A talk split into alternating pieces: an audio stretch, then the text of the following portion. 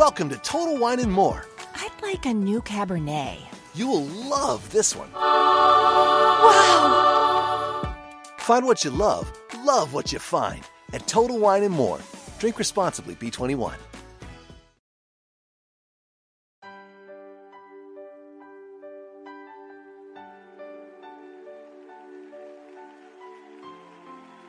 Hoy puedo decir, es todo. Es el brillo de mi mañana. Eres la alegría aquí en la noche. Es el gozo de mi alma. Solo tú lo eres, Señor. Estás escuchando tu programa especial Cada mañana es nueva con la maestra y conferencista Rebeca Santana. Escucharás una palabra que transformará y bendecirá tu vida. de mi mañana, Es el pan que descendió del cielo.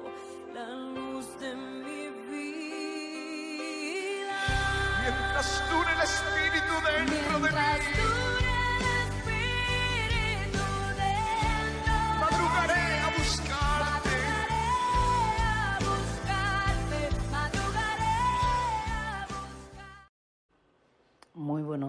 tengan todos. El Señor te bendiga rica y grandemente.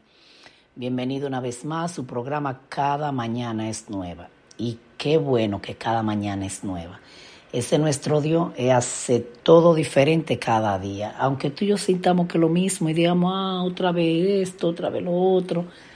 Dios hace que cada día sea diferente porque te da una nueva esperanza, ah, te fortalece, eh, algo te brinda para que sea nuevo para ti, algo piensa, algo surge.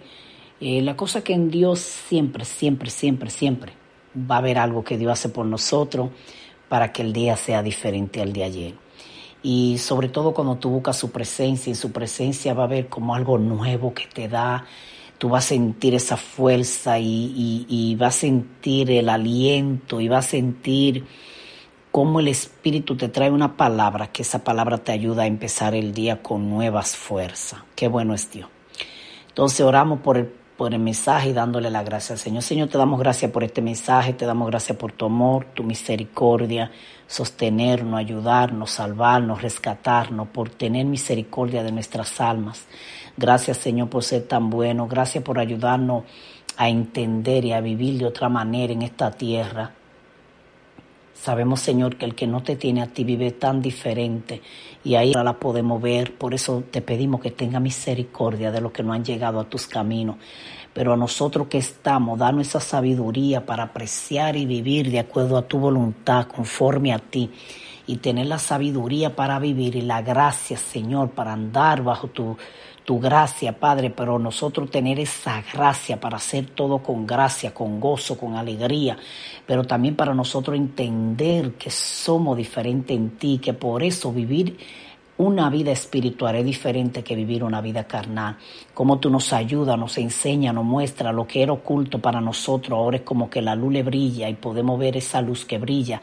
Y a esa luz brillar, ahora podemos ver mejor que lo que veíamos antes. Y tú nos ayudas tanto que es donde nosotros meditamos y decimos, wow, cómo tú nos das cierta sabiduría en tantas cosas. Gracias, Señor. Ahora te pido que este tu mensaje encuentre espacio en nuestros corazones y nos abra el entendimiento los ojos de nuestra alma, los oídos, papá, espirituales, sean abiertos, nuestra vida se alinee a ti, nuestro corazón sea sensible a tu voz, tu palabra haga estrago en nuestra vida y nos forme para gloria de tu nombre. Amén y amén. El tema de esta mañana es espíritu de víctima. Quiero empezar diciéndote que así como en la tierra, cada cosa la rige una ley, en otra palabra, cada cosa tiene una ley detrás que le gobierna absolutamente todo, hasta lo mínimo que tú y yo no podamos imaginarnos. Cuando lo pensamos nos damos cuenta que eso está siendo gobernado por una ley natural o una ley eh, de, del Estado, de la ciudad, de gobierno, una ley impuesta por el dueño de lo que sea que esté eh, en ese momento tú haciendo, pensando o conociendo, sea una ley del que la hizo, sea eh, el que hizo tal cosa, pero todo en esta tierra tiene una ley, todo, todo, todo, todo, absolutamente todo. Inclusive cuando tú compras algo, viene un manual que te dice así, así, así debe de hacer. O sea, hay una ley que te está diciendo cómo debe de hacer y cuando tú quebrantes esa ley, las cosas no van a salir como tienen que salir. Asimismo, como aquí en la tierra todo tiene una ley que va gobernando eso detrás, así todo también tiene un espíritu que gobierna detrás. Quiero decirte que la Biblia dice que en Jesús había espíritu de sabiduría, espíritu de conocimiento, espíritu de consejero y menciona cada cosa como con vida. Eso es lo que quiere dar a entender. O sea, eh, ah, eh, espíritu de consejero, espíritu de esto, espíritu de aquello. O sea, eh, hay un espíritu que está detrás dándole vida a eso, para que eso fluya y funcione. Pues de la misma manera en el mundo espiritual bueno, así del lado de la tiniebla, que también es un mundo espiritual, cada cosa está dirigida por un espíritu de la tiniebla. Y hoy quiero hablarte bajo el tema espíritu de víctima. Y quiero leerte lo que significa víctima. Dice, es una persona que sufre un daño o perjuicio a causa de determinada acción o suceso. O sea que una víctima es alguien que pasó por un trance de un dolor, eh, fue abusado, eh, fue maltratado, ah, fue tratado injustamente, eh, se cometió un acto que le dañó, se cometió una injusticia, alguien por envidia le dañó, alguien por odio le dañó, pero algo sucedió.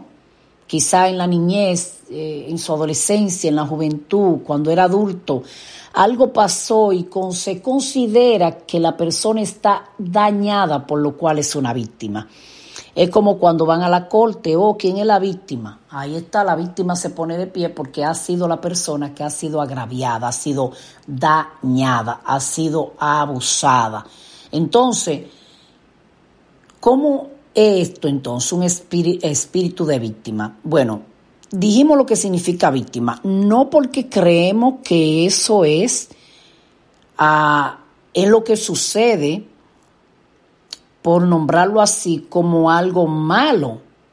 Si víctima significa persona que sufre un daño, quiere decir que la persona no es culpable de ser la víctima. Entonces, ¿cómo es que estamos diciendo espíritu de víctima? Bueno, porque no en esa manera que lo voy a tratar, pero sí va bajo el mismo significado. Si hay, si víctima significa una persona que sufre un daño o perjuicio a causa de determinada acción, o sea, alguien accionó para causarle ese daño, nosotros podemos ver que una víctima es alguien que sufrió. Entonces, ¿qué pasa con el espíritu de víctima? La cosa es que porque tú hayas sufrido, no quiere decir ahora que te quedes siendo la víctima todo el tiempo y bajo toda circunstancia, porque tú eres víctima de un suceso. Vamos a poner un ejemplo. Si a una joven la violaron, ella es víctima de esa violación. En ese caso, ella es la víctima, pues ella no buscó que la violaran, ella no pidió que la violaran, ella no, no puso un anuncio diciendo yo voy a caminar sola por ahí porque quiero que alguien me viole. No, no, no, ella, ella no buscó esto, por lo cual en el caso ella es la víctima. Pero ¿qué pasa con eso? Que ella es víctima de este suceso, pero como hay un espíritu de del sentimiento y de todo lo que envuelve en ser una víctima, hay cosas que están gobernando detrás, que desatan otra. Ella fue víctima de esa violación, vamos a decir así, o de esa golpiza, o, un hombre, un joven, fue víctima de que lo atracaran, de que les robaran. Allí hay un daño, queda frustraciones. Pero eso ahora va a desencadenar otras cosas que no tuvieran que ver con esa, Si fue violación, bueno, pues eres víctima en este caso. El problema está que ahora te vuelve víctima de todo. Y no puede ser así. Ya ahí hay un espíritu que está gobernando. Recuerdo que yo conocí a un pastor eh, cuando yo me vivía en New York, me congregaba en Brooklyn. Él fue de visita a nuestra iglesia y luego volvió unas cuantas veces, pero creo que como la tercera vez que volvió algo así o la segunda vez, eh, volvió bien triste porque su esposa murió. Y él quedó creo que con dos niños o tres, solo ahora, diciendo él, contando esta historia tan triste que él no sabía ni cómo iba a salir adelante, porque ella era su mano derecha, el todo ahí le ayudaba. Pero recuerdo algo que él dijo que me gustó y él dijo, no vean a mis hijos con lástima, porque ellos van a superar esto. Y no quiero que ahora lo traten como niños que son incapacitados, porque no lo son. Eh, quizás se oye un poquito duro, pero lo que él quería decir es, no conviertan ahora a mis niños unos inútiles, pobrecitos, huérfanos, tristes, que ahora anden en lamento por todo. ¿Sí me entiende? El hecho de que a los niños le falte su mamá puede desencadenar muchas cosas si no lo saben conducir. Sí, porque ahora el, problema con el espíritu de víctima es que el niño que es huérfano, pero como los rodea ahora toda esta pena y todas estas cosas con las que la gente lo empieza a rodear, todo lo que el niño hace se le pasa porque el pobrecito quedó huérfano. Eso no le va a hacer bien. Eso va a dañar y va a provocar que este espíritu coja más fuerza en la persona hasta que la persona no se sale de su condición de víctima para nada. Y se vuelve una persona arrogante, marcriada, deprimida, todo el tiempo está como listo para la pelea porque con todo choca, porque no se ha dejado sanar primeramente. Y porque ha ligado un dolor con otras cosas. Entonces, ese espíritu de víctima no es que estamos diciendo que tú no eres víctima. Sí, si algo te pasó en tu niñez, en tu vida, eres víctima de esa situación. Pero eso no te da derecho ahora que tú quieras manipular todo el asunto. Porque entonces toda la vida, todo lo que se mueve va manipulado ahora por tu espíritu de víctima. Donde ahora no se te puede decir nada, ni hacer nada, ni preguntarte nada, ni decir nada. Si nosotros vemos en la Biblia, yo quiero eh, leer en la Biblia eh, eh, el Salmo 119, en el verso 85. Quiero leer algo que muchas veces nosotros lo leemos para los demás. Dice el verso 85 del Salmo 119.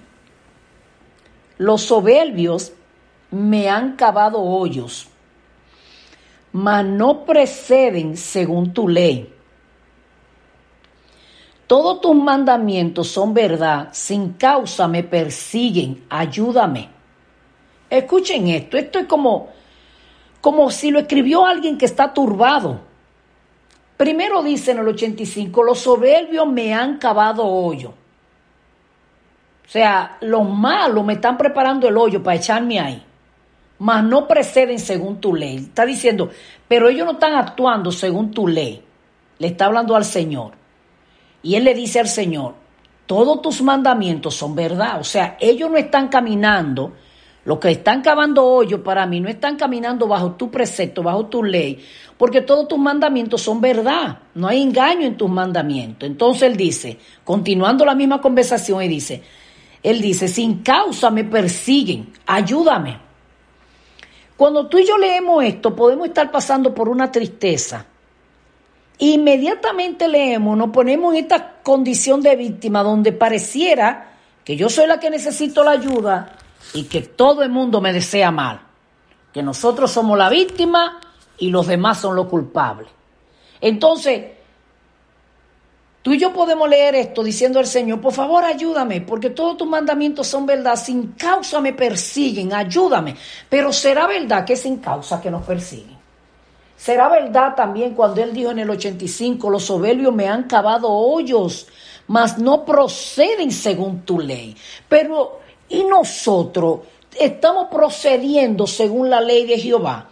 Es muy fácil porque alguien te hirió, te dañó, que tú ahora digas, los soberbios me han cavado hoyo. Hay personas que para ellos todo el mundo está de que en contra de ellos. Para ellos todo el mundo le envidia. Para ellos nadie quiere que yo prospere. Son espíritus de víctima. Para ellos todo el mundo le quiere dañar. Para ellos todo el mundo está haciendo un plan malo contra ellos. Dice eh, el 84, dice, ¿cuántos son los días de tu siervo? ¿Cuándo hará justicia contra los que me persiguen? Los soberbios me han cavado hoyo, mas no proceden según tu ley. Todos tus mandamientos son verdad, sin causa me persiguen, ayúdame. Y a veces la gente toma estos salmos y todas estas cosas para pelear de una manera muy santa, supuestamente, contra lo que di que son nuestros enemigos. Oh, mira, Señor, me están persiguiendo, quieren cavar un hoyo para mí. Pero en realidad es así. En realidad de verdad alguien está cavando un hoyo para nosotros. ¿O es que yo estoy viendo mal por donde quiera que me muevo? Siento que todo el mundo está en contra mía y que cuando yo oro, leo la Biblia, la oro y la leo para ello, porque no es para mí. Porque la víctima soy yo, ellos son los culpables. Cuando tú fuiste herido por algo y tú llegas al Señor, tú debes reconocer que en esa área tú necesitas sanidad. Si alguien te falló, si alguien te hirió, si alguien te violó, si alguien te robó, si alguien te engañó, si alguien te hirió por, por la espalda, si alguien te traicionó, que es lo mismo.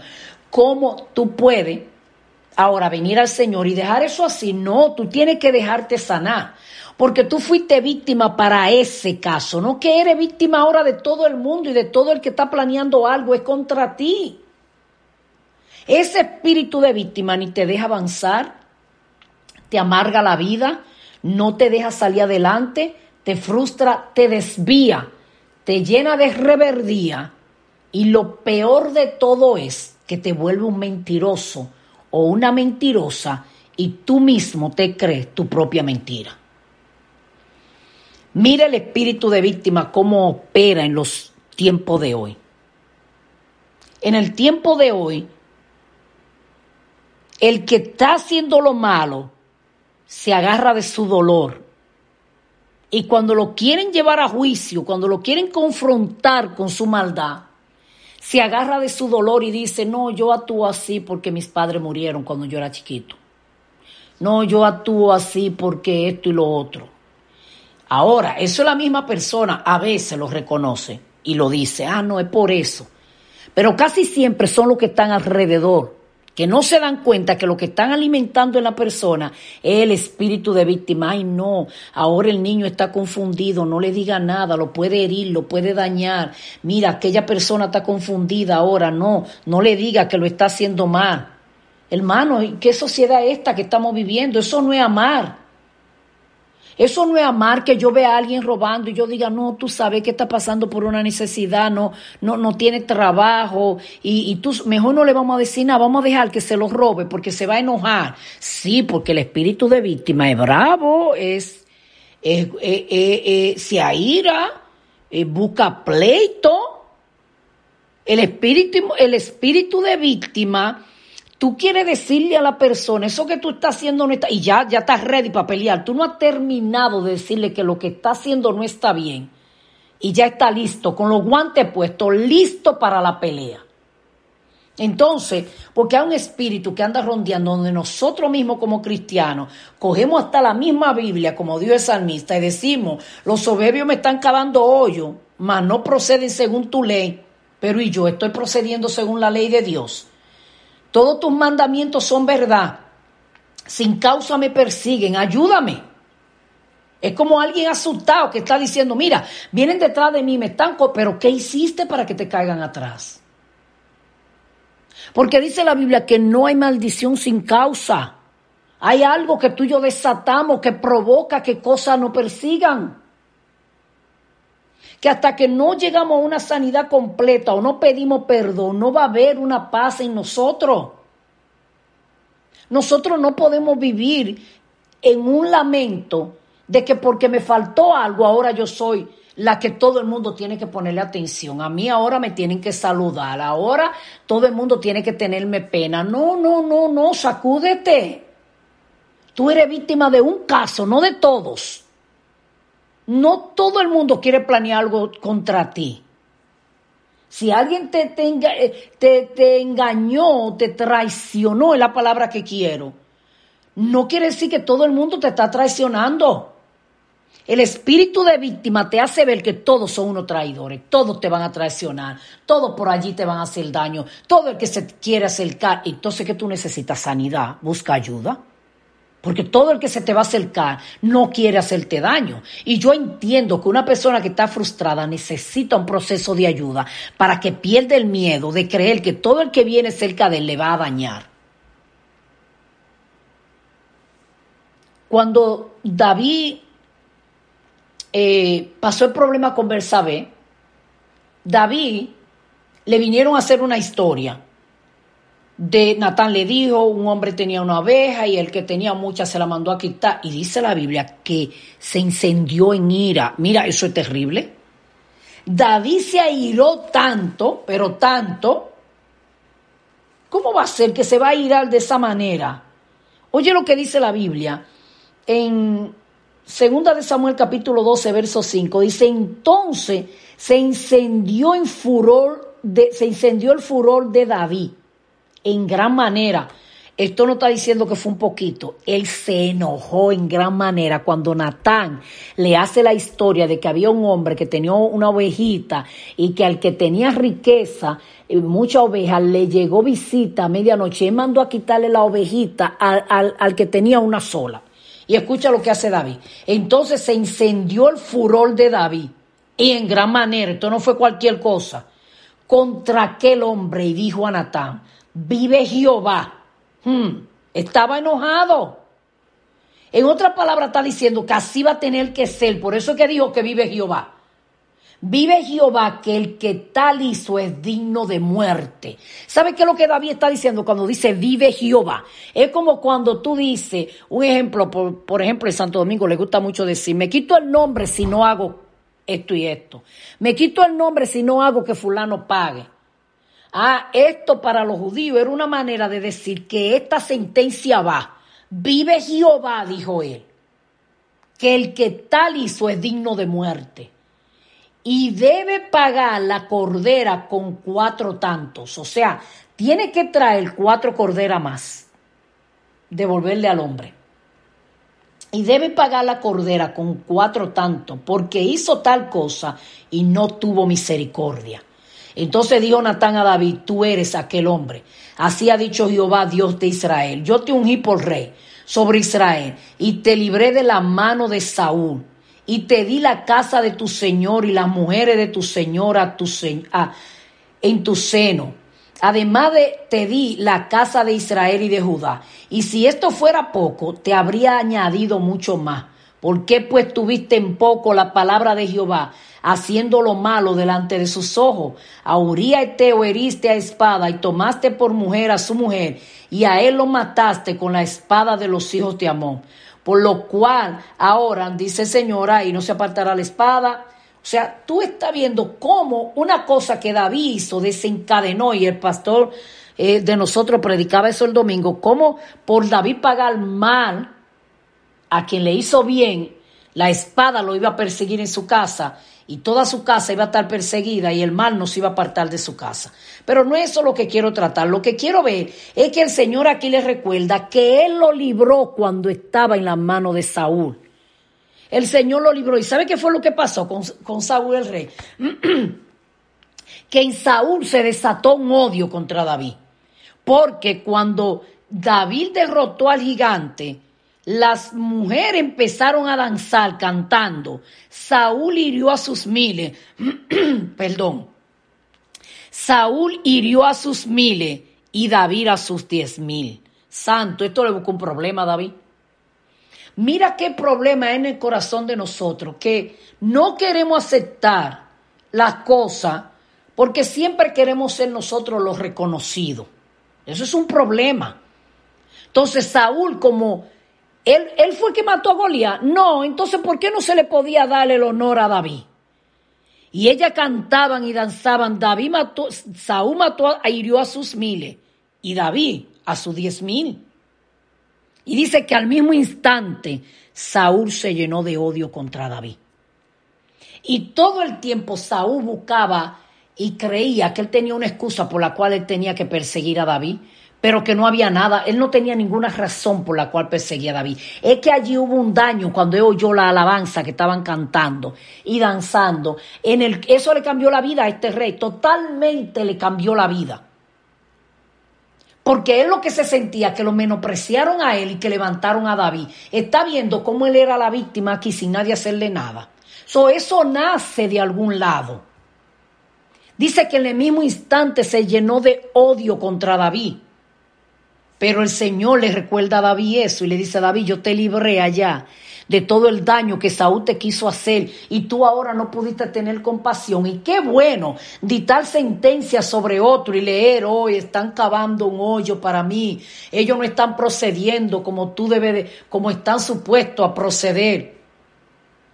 Líbrame pronto pero que el Señor lo libró a él allá de Saúl y ahora él delante de, de, este hombre no le tuvo misericordia. Y lo lindo que dice en su sentencia, porque hizo tal cosa y no tuvo misericordia, por eso se incendió en la ira.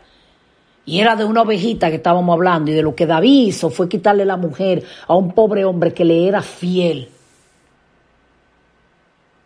Pero inmediatamente él, él dicta sentencia para otro, pero él nunca pensó en él. Así nos convertimos nosotros, dictamos juicio y sentencia para otro, pero jamás hemos pensado en la parte nuestra, o sea, si aquel hizo mal, yo también hice algo. Mire, un problema no es culpa de uno solo, es culpa de dos. Lo que pasa es que nosotros no nos damos cuenta que nosotros actuamos de acuerdo al espíritu que se esté, que esté gobernando, moviéndose. Como víctima significa alguien que sufrió un daño, como ya hay un daño allí, y no ha sido sanada, ahora nosotros todo lo que nos sucede, hay todo, es para que no tengan pena y los demás son los malos, nosotros somos los buenos. No puede ser así. Y es un espíritu que está operando ahora más que nunca, que la juventud, los niños, los adolescentes, tú no lo puedes corregir. Ay, no, no le diga eso, que el pobrecito le está yendo mal en la escuela. Ay, no, no le diga eso, que el pobrecito y pareciera que no podemos decir nada. Es verdad que sufrió un daño. Es verdad que tal vez no le está yendo bien en la escuela, lo que entonces habría que buscarle ayuda para que le vaya mejor en la escuela. Es verdad que tal vez eh, su padre lo maltrataba, pero lo que hay que buscarle ayuda para que esa área sea sanada. Pero eso no significa que ahora apoyemos todas las demás cosas malas que hace. Donde no se le puede decir nada porque el espíritu de víctima se para como una gata boca arriba a defenderse. Y sabe que lo más triste de esto, que ese espíritu llama y es acompañado por otros espíritus. Por ejemplo, el espíritu de rebeldía. Mira, la persona que tiene sentimiento de víctima se revela con todo el mundo, porque aparentemente tú eres el malo que lo quiere aplastar a él y él es el bueno que se la pasa de sufrimiento en sufrimiento. Y cualquier cosa, mira, lo peor que le puede pasar a un hombre es casarse con una mujer con un espíritu de víctima. Lo peor que le puede pasar a una mujer es casarse con un hombre con un espíritu de víctima, que venga arrastrando eso desde sus familiares. Porque desde que tú digas la primera cosa, oh, ese eres tú que no me quieren, los demás me quieren, porque para ellos querer significa que no les reclame nada. Porque para ellos querer significa que tú le tapes todo y a todo tú le digas, está bien, está bien, para que no te enfade, para que no te enoje, para que no te dé un ataque de asma, para que no te aficie, ok, con toda la delicadeza, para que no vaya a ahorcarte, para que no cometa un suicidio, para que no te vaya a ir y te dé contra la pared. Yo sé que nosotros debemos caminar de acuerdo a cómo el otro puede cargar si una persona está pasando por un estado de nervio, donde está bajo medicamento, donde tiene algún problema mental, tú y yo no podemos ir a lo loco, tenemos que saber lidiar eso y saber tratarlo. Por eso cuando una persona necesita medicina, a menos que Dios no te sane, hay que darle medicina. Déjame decirte, por más cristiano que tú seas. Si, si está comprobado que necesita medicina, y tú oraste y el Señor nos sanó, pues el próximo recurso es la ciencia médica. Pero no podemos ahora, una persona que no está bajo medicamento, que simplemente tiene un trauma por algo, no lo ayudamos haciéndole que se haga más víctima. Mira, hay personas que cuando estaban pequeños le quitaron todo lo que tenía. Eh, tal vez se lo daban al hermanito. Tal vez no le pusieron mucha atención en la casa. Quizá la madre se tuvo que ir para otro país y no que lo abandonó, pero se fue a trabajar para otro lado, o el papá. Quedaron, como quien dice, gobernándose ellos solos.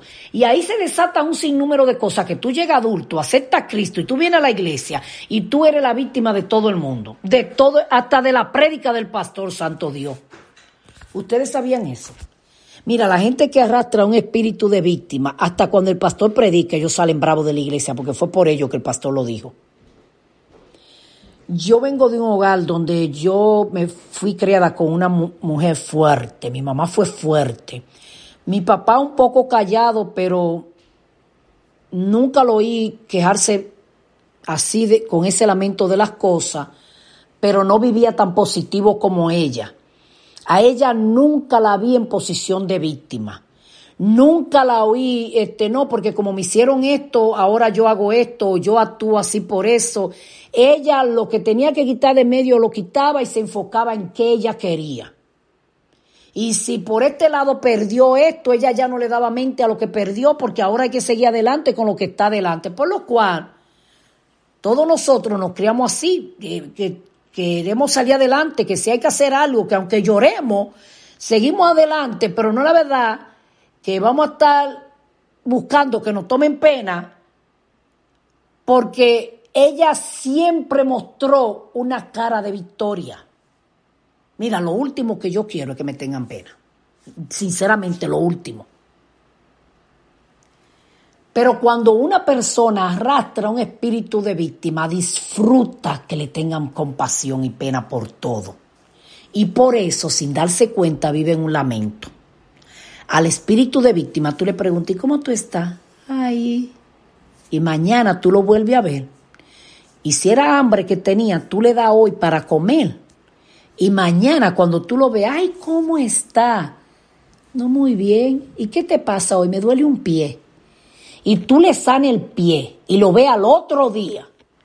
¿Y cómo tú estás? No, no estoy muy bien. ¿Por qué? Perdí el trabajo. Todo es un lamento y es fácil perder el trabajo. No, pero el mundo no se está acabando. Si perdiste el trabajo, busca otro. Eso diría mi mamá.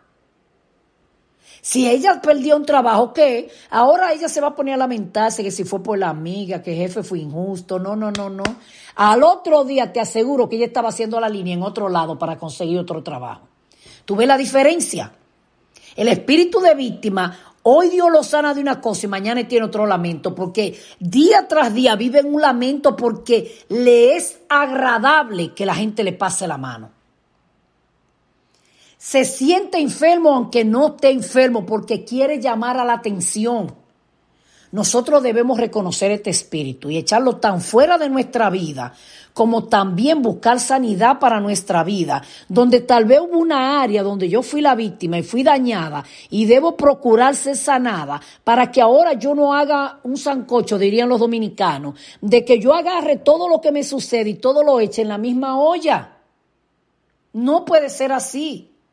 Dios nos llamó para vivir en libertad, en gozo, en alegría, en victoria, superando cada situación. Dios, Dios, no, Dios no quiere que tú te quedes con un dolor en el corazón, sentado con los brazos cruzados, sufriendo, esperando que todo te hagan daño. Hay gente que son tan terribles que sin Satanás andar cerca, ya ellos lo están llamando. Sí, porque ellos mismos dicen, yo sé, yo sé que la prueba viene, pero, pero, pero espérate, ¿por qué que tiene que venir? Es que ellos llaman el desastre. Alguien dijo que, que, que hay personas que hasta le molesta oír la noticia buena.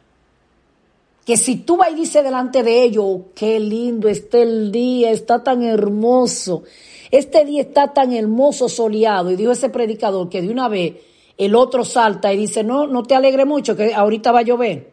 Porque es que ellos no pueden aceptar la victoria, no pueden aceptar la buena noticia, no pueden alegrarse. Ellos tienen un problema.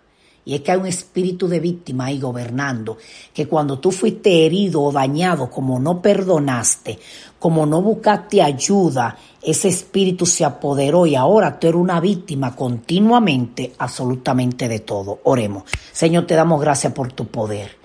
Ayúdanos que cuando leamos la palabra no la leamos como que queremos que tú te vengues de los demás, sino que la podamos leer como algo que nos transforme a nosotros, reconociendo que es verdad que tus mandamientos todos son verdad y que nosotros tenemos que buscar nuestro proceder, caminar derecho en tu palabra y guardarnos para ti, vivir para ti, buscar nuestra sanidad, buscar esa salud mental, emocional y tratar de vivir lo más saludable mentalmente, emocionalmente hablando que podamos y perdonar lo que tenemos que perdonar, dejar que tú nos sanes donde nos tiene que sanar y poder seguir nosotros hacia adelante porque tú estás con nosotros. Y cuando nosotros vivimos alegre y en paz, nosotros no creemos que nadie está en contra de nosotros, pero cuando vivimos con un espíritu de víctima, vemos a todo el mundo como que nos quiere hacer daño o que está en contra nuestra. Señor, sana nuestras emociones para que vivamos de tal manera que podamos ver que nosotros estamos en gozo y que nadie quiere hacernos daño, porque si alguno quiere hacernos daño, tú también te encargarás de eso. Y te damos gracias porque tú nos escuchas y por eso creo que tú has de escuchar esta oración de que nos ayude y reprendemos y atamos y echamos fuera de nuestra vida, de nuestra mente y de nuestras emociones todo espíritu de víctima en el nombre de Jesús. Amén y amén. Y recuerda que cada mañana es nueva porque Cristo la hace nueva. Bendiciones.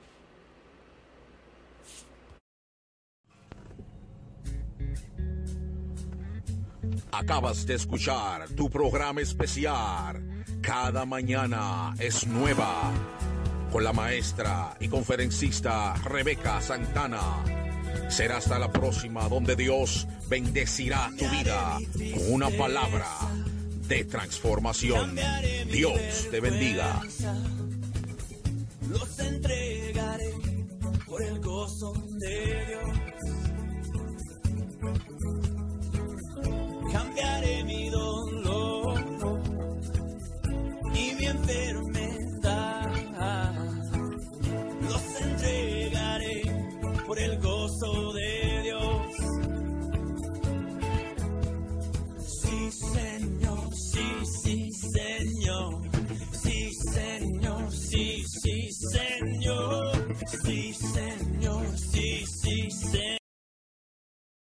Cuando lees a los niños, explora la naturaleza juntos, canta canciones y hace dibujos, abre su mundo. Los maestros de Early Childhood son parte del crecimiento y desarrollo de los niños todos los días. El entrenamiento de Early Childhood te enseña cómo inspirar, cómo enseñar a los niños pequeños esas habilidades importantes que necesitan para el